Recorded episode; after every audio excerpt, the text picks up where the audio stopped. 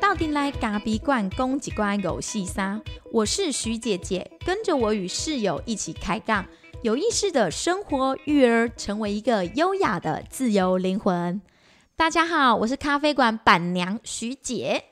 我是长工兼室友，对，他是我室友，是我咖啡馆的合伙人，那是我家里的室友，那也是我的老公。今天呢，我们要跟大家聊的就是夫妻共同创业，因为很多人其实很好奇，我们夫妻一起创业，每天朝夕相处，会不会吵架，还是等等的？对，那所以你觉得在我们共同创业过程当中，你觉得最困难的地方是什么？最困难哦，就是有时候意见不合的时候，到底是要把他当同事，还是把他当老婆？对，所以我们还是会沟通，因为像有时候他个性比较急，那他就会把公事讲的时候就是很很硬的感觉，可是我心里就会觉得说，哎、我是你老婆，你讲话能不能客气一点？这有时候我觉得谈论到一点，不是说，就是说他是一种角色冲突，到底、到底我是现在是他的呃合伙人，还是他的老板，还是他的上司，还是他的下属？但是回到家呢，甚至有时候因为刚开店的时候，我们是在同一个屋檐下，甚至店就在我们的家的楼下，所以往上走就是老公，往下走就是同事，所以常常会出现很错乱的感觉。对，但是那一段日子我们还是慢慢的度过。我觉得主要就是，嗯、能够持续的去沟通。就是当我心里不舒服的时候，我就会很明确的跟他说：“哎、你这样子讲话，其实我是会不舒服的。”那我觉得人跟人之间相处，就是越来越久之后，就会觉得像家人最容易吵架，因为家人恭维的是就是直来直往，有什么高兴的、不高兴的，就都会明讲。可是夫妻很难啊。但我我所以我觉得要有意识，有意识的就是说，我们要知道说，嗯、我们还是要尊重对方，不能因为我们很亲密，我们讲话就口无遮拦。可是不是这样说的啦？是这样说，说？不是这样说的啦，就是说你你这样讲好像都很容易，大家就听一听哦，我只要有意识，哦，我只要很有沟通，每个人都知道沟通啊。可是有什么技巧你要跟大家分享嘛？就是说你到底在面对像我这样子急性子的人格的时候，或者是说我这种对事情非常要求完美的这种钻牛角尖的个性的时候，你到底怎么跟我沟通的？我就是会让你知道，我也是有个性的人。虽然我平常所以就比凶就对了。好，比我也会有我的小别扭在，然后会让老公知道我也会，因为我其实以前是脾气很好的人，但是因为我们后来面临了生小孩，因为我们现在有两个孩子，我们从情侣的时候创业嘛，那我们咖啡馆走了八年了，对，那在育儿的这五年。其实我我们家大宝现在要六岁了，小宝三岁多，然后而且两个都是儿子。我以前真的脾气超好的，我没我没有胡烂。你说我以前脾气超好，肚量大，因为肚子比较大。可是我跟你讲，我以前脾气很好，但是因为有了店、有了孩子之后，尤其你的工作跟你的育儿的部分绑在一起的时候，经常是很混乱。对，那所以因为这样，所以你脾气变不好吗？所以你不是常常就说，哎、你以前不是脾气超好，为什么脾气变成这样？OK，但是我们现在讨论的点是说你，你到底怎么样去沟通嘛？既然你是你，你说你要带着有意识，那是什么样的意识？就是像我跟你讲，我们家老公呢，我们家室友他已经在家里就是个大少爷，他其实很少什么洗碗啊、扫地、拖地这些他都很少在做，因为婆婆都帮他做的很好，所以这个别人的儿子呢，就是他其实在你现在这样讲是有点有 有损我的形象。虽然我是比较少做，但是也不是完全我要不做。具体的举例，就是他很少做这些事，可是我们共组家庭的时候，我们又两个那么幼稚，一定要彼此合作，我就会开始丢工作给他，我就会跟他说：“哎、你待会把衣服拿下去洗，或是怎么样。”可是你你也接受啊？我接受，但是我觉得你当下说话的方式可能不是这样。如果你叫我 A，我可能说我现在有名有姓，我不叫 A。OK，所以我觉得，我觉得他在沟通上面，就是，哎、这个这个这个徐姐姐在沟通上面确实有她的一套方法了，就是说她会用一些很柔软的方式告诉你，哎、那个衣服帮我洗一下啊，我去做什么，你做什么，就是哦他这这是你会用一种很看见我的一面呢。对，就是很温柔的去告诉你说，你现在可以做什么，然后我做什么，用分工的方式，而不是哎、你做什么，然后我要去旁哦，边。所以你真的是有把我很温柔的一面放在心上，就是这一面你才会你才会比较愿意做。对如果你一个室友的角色，对，但是当下的时候有点就觉得我为什么一定要这样做？我为你也什么一定要你也会觉得你也会觉得你怎么没有被照顾？因为你以前都在被妈妈照对啊顾。，我会说我也需要人家来帮我洗洗衣服啊什么？为什么是我在帮人家洗？对，但所以我就会跟他说：“哎、我以前只需要洗我自己的内衣裤，我现在要洗你们一个、两个、三个整家人的内衣不好意思、啊，让你住男生宿舍。对，这就是我们夫妻之间的一个共同创业的时候，又要跟家里混在一起的时候，怎么去合作？那尤其在我们孩子还小的时候，其实我们店里的客人都会看，我们经常边顾小孩又边顾店。我们的小孩都是在咖啡馆长大的啊、对，然后其实那个状态有一点混乱，所以我们这几年一直在学怎么样去平衡这样的生活。那为什么我们今天要做 p a c k e t 如果说我们的咖啡馆跟小孩都已经够我们忙了，对，我们为什么要俩几位糖蛋卡成鸟？嗯，其实还是主要是觉得我们经营咖啡馆，我们也很想跟客人多聊天嘛。但是因为现在工作可能稍微多了一点，孩子也需要顾，因为毕竟两个，然后又觉得有时候不能陪陪客人，陪客陪客人聊天，你又觉得好像很可惜，所以我们就觉得，诶，透过这个平台，说不定可以呃跟客人说说话，但不知道客人是不是真的想听我们说话啦。我觉我觉得他讲的蛮，因为我后来会答应他要做这个 podcast 的原因也是因为这样。你先搞清楚状况，不是你答应我，是我只是提一个 idea，你很想做我很想做，对，因为我以前有一点点的主播梦。有曾经有过，但是我后来没有往那条路走，因为一个三明治从早上进公司放在那里，到晚上七八点我都没得吃的时候，我就觉得我不能入这一行，因为我胃不好啊，我也不能，我以前也不喝咖啡，那我干嘛开咖啡馆？没，那你你我怎么知道你为什么想要开咖啡馆 我？跟你讲，我这个人开咖啡馆呢，是因为我很喜欢咖啡馆的氛围，所以我才开咖啡馆。我以前去咖啡馆绝对是点花草茶、水果茶的那种女生，是，那你为什么要做咖啡呢？但因为在那个时空背景下太想创业了，我们就是一个很想走自己的一条路的人，所以因为很想创业，又评估了种种的原因，就觉得好像咖啡馆就是最适合我们，所以现在好像全部人也都在开咖啡馆。对，这个时候其实就可以分享一个小故事了，就是说，当年我们就是想开店，但是呢，开店到他开开店的时候，总是要做一些功课嘛，那你就会去喝喝别人的咖啡啊，或者是到处喝。那我们就尝试了，只要喝到连锁超商，我们就开始不舒服。那你、这样连锁超商以后就你不要诶、我们 是那是我们个人体质的关系，对，应该说我们不能喝商业豆或有瑕疵豆我们要喝的是蛮精品。OK，好，那就是因为喝到这样的咖啡，我觉得为什么我喝这样子的豆、这样子的咖啡会不舒服，我就开始觉得很奇怪。那我喝茶也不会啊，台湾的茶其实也还蛮不错的啊，那我喝也不会啊，那我就开始去研究说，哎、到底什么样的咖啡会让我很舒服？嗯，那终于让我们找到一间，诶、一间类似像这样的独立咖啡馆。那、我们走进去喝的时候，我只是觉得是我想要喝一杯咖啡，然后你可以跟我介绍嘛。他就推荐了一支，呃，我也忘记品名的豆子了。那我喝完当下，当天是晚上八点，喝完之后，我觉得，诶、出奇的好睡，而且很放松，很想睡觉，完全不会有任何的生理反应。所以就让他整个就是大转弯，对对咖啡，对，的让我让我的想让我对咖啡的想法是完全的转变，而且觉得这件事中间一定有什么样的问题，或者是说中间一定有什么样的一些呃讯息，可会告诉我说这个东西一定有不一样。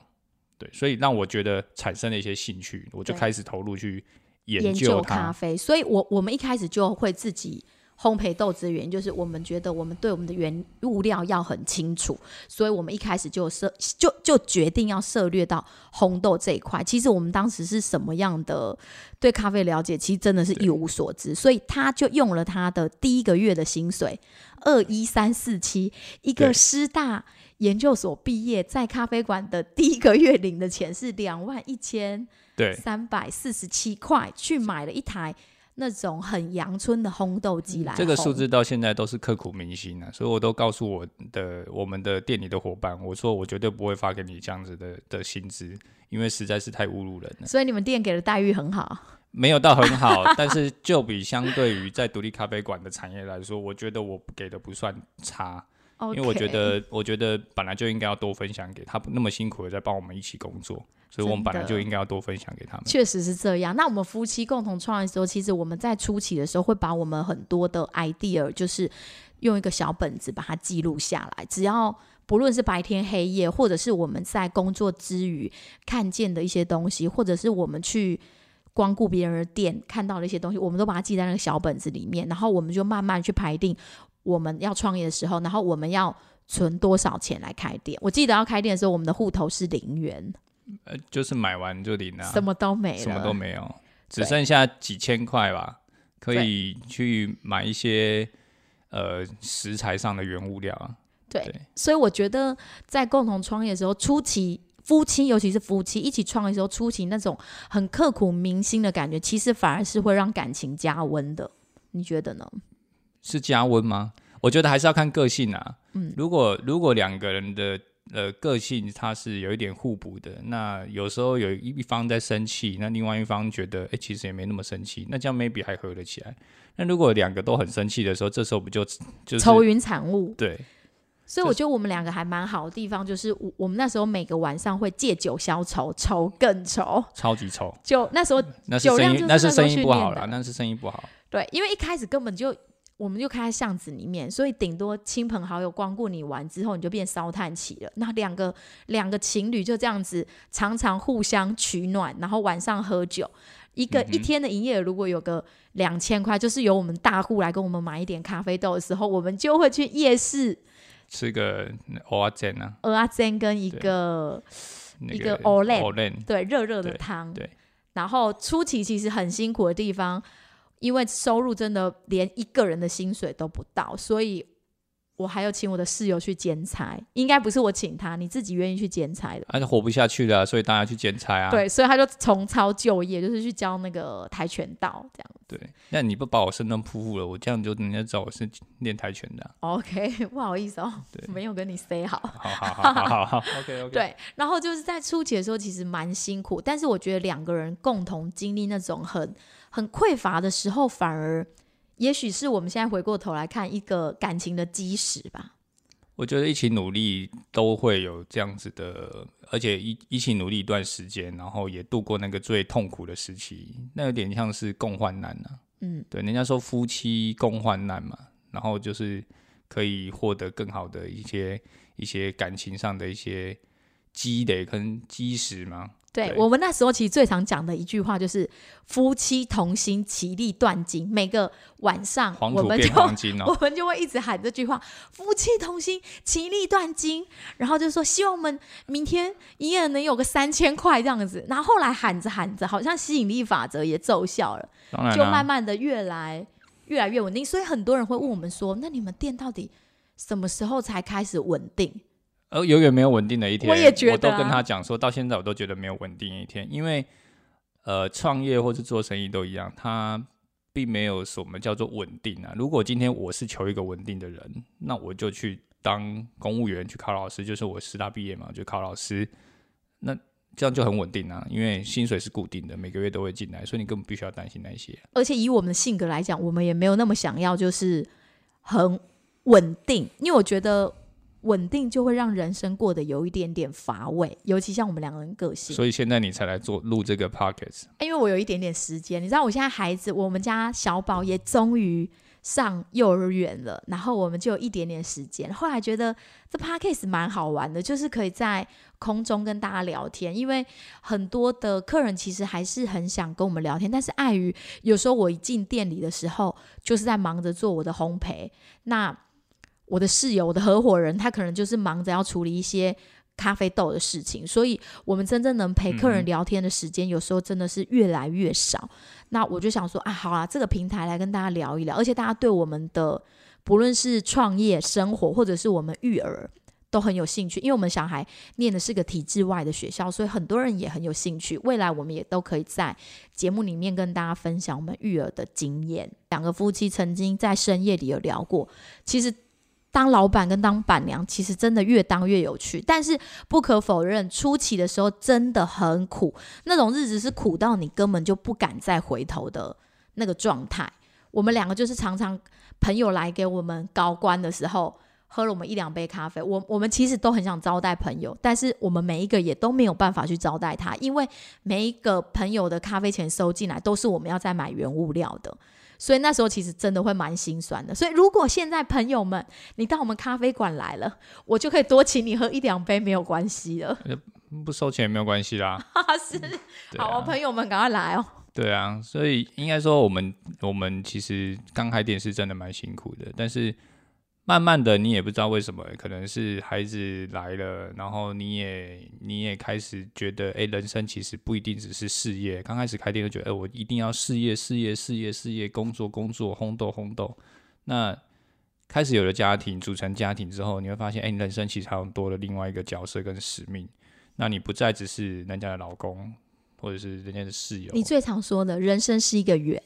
人，这这句话很有趣啦。这句话是我研究所的一个老师告诉我们的，他在一个演讲上说的。他就说：“人生是个圆，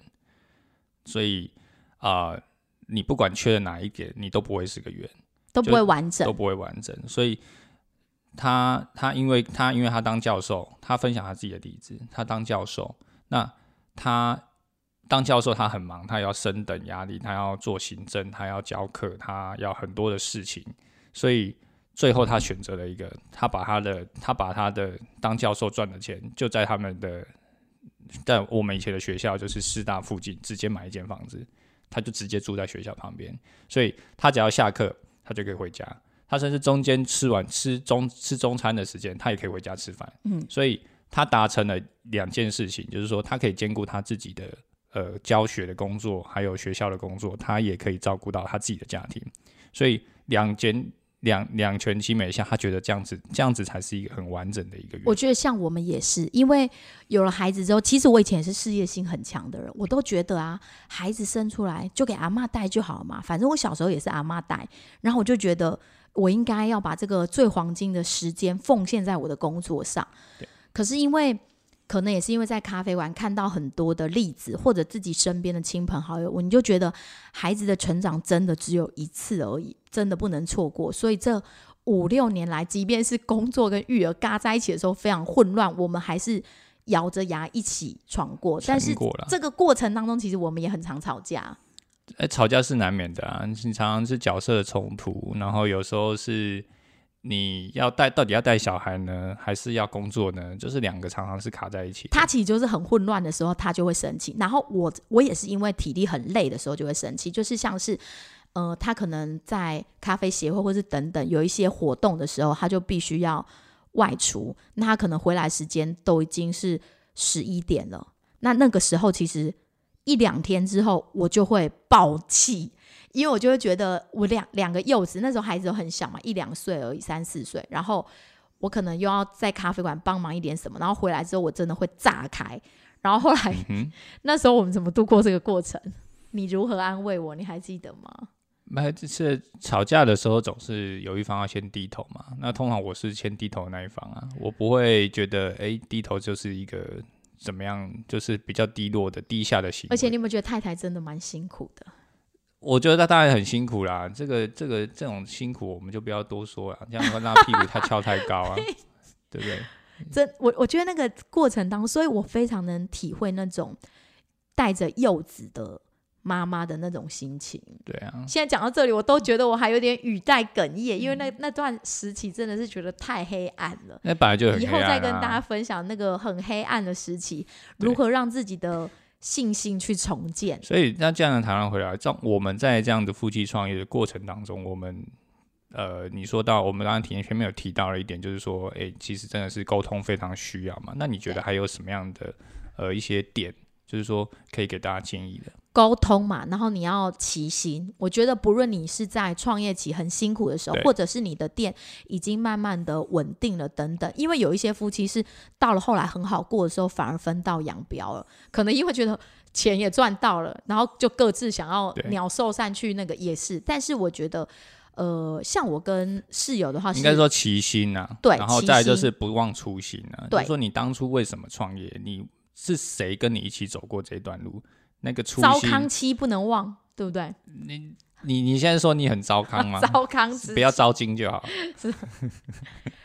然后就是我们要共同去解决问题。对，就是解决问题的能力。那解决问题不是只有单一方自己解决啊，其实是要靠双方一起合力去解决。就包含到现在，我自己在做很多的决策，店里甚至有时候他在顾小孩，我在店里很多的决策，其实我有时候都是赖给他，或者是电话直接给他。嗯，我们还是都会知道彼此在做些什么，然后就一起去解决那些问题。对，就是说有一点像是呃很亲密的关系，然后但是同时又是很合作伙伴的关系。举例来讲啦，我们这次想要录 podcast，然后买了这个器材回来，其实也要克服很多的问题，因为这毕竟是在我们工作之余要做的事情，所以我们这一次我们的第一集其实已经录了三四次了，因为我们一直觉得音质 NG 啊 音质不够好，然后又要重录，然后或者是在后面的剪辑的时候处理不好，存错档等等。然后有一个人他就弄到有一点生气，然后我就跟他说：“算了，没关系，可能老天爷觉得我们还能做得更好，所以就是让我们再重录一次。”所以我们现在录了这一集嘛。我们对我们这个已经录了第三次、第四次了，都还没真正上线。人生事不过三了，不是？就是说，就是说，我们希我们希望可以更好了，但是因为前面真的是太多技术性的东西要克服了，这个这真的是不是我我专专项领域，但是我是觉得真的是蛮有趣的，因为透过录 Pocket 这这个东西的时候，你会发现说，哎，真的很多问题。那很多问题的时候，你就会有挫折，有挫折的时候，你就要解决它。这跟开店不是很像吗？一模一样，对你，你你你开店的时候也会遇到很多问题，那很多问题你就要去解决。那解决完之后，你要再继续面对。而且有的小，有的大，有时候你要把大的问题切成小小的区块，然后一步一步。像 p a c k a g e 技术上的东西，就是都是我室友在处理，因为这些对，电子三 C 的东西，其实我我觉得作为一个已经育儿五六年的妈妈，我是一个资讯落后者，尤其在山西的部分，所以这部分我就是全权都交给他去处理不。是这个不是只有育儿五六年，你从年轻的时候就是山西白痴。好了好了好对了，反反正，但是如果说我们今天要聊什么属于主题的部分，就是我负责，所以这就是我们两个之间的分工跟一起解决问题的方法。OK，嗯所以那除了解决问题，你觉得我们还有什么样的可以分享给大家？我觉得坚持，我觉得在开店的刚开始就有一个大哥，他来我们店里喝咖啡，他看起来就是开了一台宾士的车，然后非常的气派豪野的人，然后他就跟我们说：“我跟你讲啦，刷啦，然后就这咖啡厅我拢看过，拢安尼开啊关开啊关，然后另一顶爱坚持对哦。”然后就这样跟我们讲之后，我们就是也抱着那个。后来我觉得，在我们后面开店的一些朋友，创业也好，开店也好的朋友，或是客人，我都会跟他说坚持。当时我就是收到这两个字，很有能量的两个字，我才能够走到今天。坚持真的很重要，就是说不管怎么样，他呃创业生意不好，或者是说诶种种营业状况，或者是说诶产品啊、商品啊遇到什么样的问题，它都是问题。那你如果用逻辑、用理性的角度来看的话，它是问题，没有情绪的想法嘛？那那你就解决它。那解决过程当中还还会再产生更多的问题，那就再解决它。所以你一直不断的面对问题，解决它，面对问题，解决它。那慢慢的走，慢慢走。那你只要够坚持、够认真、够努力，它一定会过去。嗯再来一点，我是觉得夫妻共同创业有的时候要比较灵性层次，不要那么理灵性，灵性阿弥陀佛，安那样。我真的觉得要有一点灵性层次，不要那么理性，因为两个人之间如果永远都那么理性的时候，有的时候就会太，一板一眼了。然后，而且在创业的过程，很多东西其实不可预期的。我后来这些年学到，就是我们只做我们自己能控制的事情，如果不是我们控制范围的事情，我们只能就。是对祝福他，就是尤其像什么营业额，营业额东西这种东西是你不能期待的，就像你你做现在很多人做自媒体，那也是你要圈粉或是等等，这个东西也不是你能期待的，你只能尽量把你能控制的事情给做好，其他的东西你就交给更高的层次去接管。那你这样讲的很像很仙呢、什么很仙？可是这几年你也这么认为啊？你原本是很理性的人，对，那你不最近不是常跟我讲一句钱是怎样钱是有灵性的啊、有灵性的？啊以后再来谈这个啊，钱是有灵性的。对，OK，所以我们就说，有的时候夫妻共同创业的时候，你们两个要，当然你们会为一些事情在担心。那那些担心，如果是你不能控制的，你们就必须去安慰对方说：“呃，我们做我们能做的事情，我们不能做的事情，我们就交给更高的层次去掌管吧。”对，这能做的事情应该是说，你把你能做的事情努力的做到你觉得那个状态是最好的。嗯，那其他不能做的事情，无法掌控的因素，就像我录 podcast 前面几次录音档乱弄，那无法掌控啊，那怎么办？那就音质不好不达他的要求，他这个人有一点点的完美主义，他又觉得这样不行，要重录。但你知道这种东西重录很尴尬，对，重录就录不起来。对，虽然虽然虽然我们我们现在录这一集，我我也不觉得真的很完美啊，只是说觉得那 OK 了，我们应该上了这样子。嗯所以我们只做我们能做的事情，然后努力的把它做到最好，然后并且呢，你要去呃去坚持它，继续去做它，其他就交给上天吧。对然后，所以以刚才那个问那那一点延伸，就是你们两个之间其实要是很有执行力的人，因为很多人会把一些东西当做一个想一想，计划，对，就是很多。有很多很多的想法计划，去现在的人资讯很爆炸，可以接触到很多东西，然后就会有很多天马行空，想要说哦，我想做这个，想做这个，我觉得这个可以做，这个呢可以做。其实我都说什么都能做了，但是你能不能去执行嘛？对，执行力非常重要，就是说你一定要确实的去执行它。既然有计划了，有想法了，那就要去执行它。耕耘，要耕耘啊一天一天的耕耘而，且而且要一步一脚印，就是说你不要一次跨太大步。有时候很多的事情是超越你自己的范围，但是因为现在的讯息太多了，所以你很多时候你不知道你自己做的这一步是不是其实是越其实是太超过你能力范围了，那反而会适得其反。你觉得你好像可以到达那里，但是其实是没有的，你反而会退到原形，而且是比你原本更多后面的地方。所以我反而会建议大家，就是说，如果你今天真的要创业，你要有执行，那你就是一步一步好好的执行它。好，不要说大话，也不要做一些很觉得天马哎太浮夸太浮夸的事情。对对对，就是你把你能做的范围努力的做好，坚持它，一步一步，一定对会有收获的。每走过都有痕迹，要累积的扎实。再来，我觉得还有一点很重要，夫妻的价值观要相同。举例来讲，就是我们在可能对财务的价值观是一致的。我们两个人，呃，创业一个很大重点就是有多少钱我们就做多少事事情，我们不去贷款，不去不去跟别人借钱。对，呃，应该说这个还还是回归到我们的价值观了，就是说我们的个性，我们个性就是觉得我们比较保比较保守，而且务实实，所以我们既然要选择创业这条路，那我们就走一个很保守的状态。我们有多少钱做多少事，所以一开始我们不去拖累彼此，拖累家人。哎、对啊，就是如果今天真的做不起来的话，就是干脆可以自己包啊款款来，可以卷入走人啊，就不用去影响到其他人嘛。对，所以如果你现在有有到过我们店里的人，其实知道我们现在店其实已经是三期工程，我们原本只有现在的空间的四分之一，我们从四分之一块起家，然后一点一点的耕耘。我们的烘豆机刚刚讲了，从那个两万块不到的烘豆机起家，就是他用他的二一三四七里面的，好像一万八，还有对，一万八去去买的烘豆豆机机。对，所以我跟你讲，他不是一开始就有什么世界烘豆赛的指定用机 Gibson 这种没有。我跟你讲，他原本的烘豆机比人家家用机还不如。那从那一台开始起家的，我觉得创业维艰呐，就是说，呃，如果你是想要创业的人，或者是正在创业的人，然后你你你应该去衡量你自己有多少的能力跟能耐对。当然，呃，你的钱是最重要的，你钱很好花，金流对你的金流，你你你钱好花，因为你开店你要花什么钱都可以，非常好花，可是你要把每一分每一毫用在你的刀口上对最精准的事情上，很多不需要的东西可以省就让它省略。所以没错，我们那时候做的一件事就是说，我们不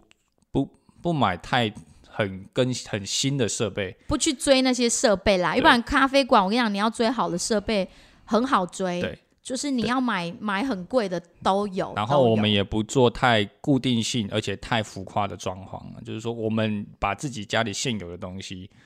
啊、把它搬出来，然后很多可以自己弄的东西，我们桌子自己钉，桌子自己钉，园艺找朋友帮我们弄，对，然后可以油漆自己漆，油漆自己漆，砖也自己砌，砖自己花，园也自己盖，对，然后还有什么？还有灯也自己灯也弄自己，反正灯饰也自己买，对，灯饰也是自己只有买。请水电帮我们装，对，桌子椅子很多都是我们自己钉的，我们就是这样一步一脚印的，一直到现在我们都是这样子。对，所以其实即便我们到三期工程了，我们还是没有去花大把的银子请设计师，我们的店就是我们自己每一个角落都是我们自己去去去完成创造的，对。对，OK，所以呃，夫妻之间创业它不难，嗯。但是价值观要一样，对价值观一定要相同，才不会一直吵架。对那呃个性上当然一定要有一点，就是能够彼此去沟通、互补、讨论，或者是你可以互相去互。补，所以你觉得我们两个补足对方哪一块？我觉得我比较急啊，啊你比较你比较天呐、我比较慢吗？我也不慢，我也急哎、没有你比较天呐、比较天好、嗯 OK。他的天的乐观，天的意思就是有点乐乐天啊，就是他不会想太多。嗯，对，然后因为他他的包容性很强，我就说过他肚子很大，所以他的包容性很强，他比较细，我比较粗。对他可以包容很多。哎呀，没关系啊，就这样就啊，OK 啦。我跟你讲，他人际沟通比较有障碍啊，我比较通畅无阻。你是讲你是讲我是 对你现在是要互相吐槽 就进步就可以了，OK 可以啊。这是我们互补的区块啊。对对，所以我们就说价值观要一致，但是你的个性其实是要有一点点互补的。所以夫妻创业，就会问你一个问题：夫妻创业你觉得难不难？呃，不难，对我来讲不难啊，因为都走到今天了，怎么会难？对我我自己我自己个人觉得，其实其实只要你找到真的合适的伙伴，然后你也可以跟他相处，呃，觉得其实是 还不错。然后其实你们彼此之间两个在沟通一些事情，你们可以共同去执行一些，事情。那如果创业不成，最后两个婚也离了，那怎么办？会不会有人这样啊婚也离，绝对不会是因为创业的，是他们本身他们自己就有问题。？OK，所以，我们今天不是要劝人家离婚，我们今天是要说，我们今天是要说，夫妻能不能够创业，其实还有一个很重要的问题是，你们夫妻能不能共同去解决一个问题，或者是执行一件事情的能力。嗯，如果今天能够，大家可以，你们两个可以一起去执行这件事情，然后也可以很完整的沟通，然后中间没有任何一点瑕疵，也觉得哎，其实相处的上面，哎，大家彼此都可以很融洽的时候，对，我就觉得其实你们可以一起做这件事，就会蛮适合的，就是两个人一起工作，其实我觉得是蛮这些年来也觉得蛮舒服的啦。对，就是可以每天可以每天看到对方，但是也不会太腻。对，所以我们现在是室友，早上是工作伙伴，晚上是室友。我们晚上室友，我们各睡各的房间，对，我觉得这样蛮好的。对吗 对？夫夫妻分房睡的好处，我们以后再来跟大家分享。是哦。哎 好，那我们今天就跟大家聊到这里。那最后我们也送给大家一句话，就是这我们我们我们的节目，我们希望在最后都会给大家一点点的启发啦，就是说有一点送你们一一两句话，因为这也是砥砺我自己这么多年的话，好，就是开心的活着也是一种成功，能够依照自己的选择好好的生活，就是一件很棒的事。是啊，确实是很棒。对，虽然一开始会很辛苦，因为你想要自由自在的活着，一定要付出一定程度的努力。但是当你慢慢的获得了那份自由，我觉得其实是非常非常的可贵，自由诚可贵啊，对爱情价更爱情价更高。OK，对，所以夫妻创业绝对是可行的。好，那我们今天就跟大家聊到这里。那如果你喜欢我们的节目，之后我们在节目中都会跟你们再分享很多我们创业跟育儿生活的点点滴滴。那也记得帮我们按下五颗星，感谢你的收听。谢谢大家，拜拜。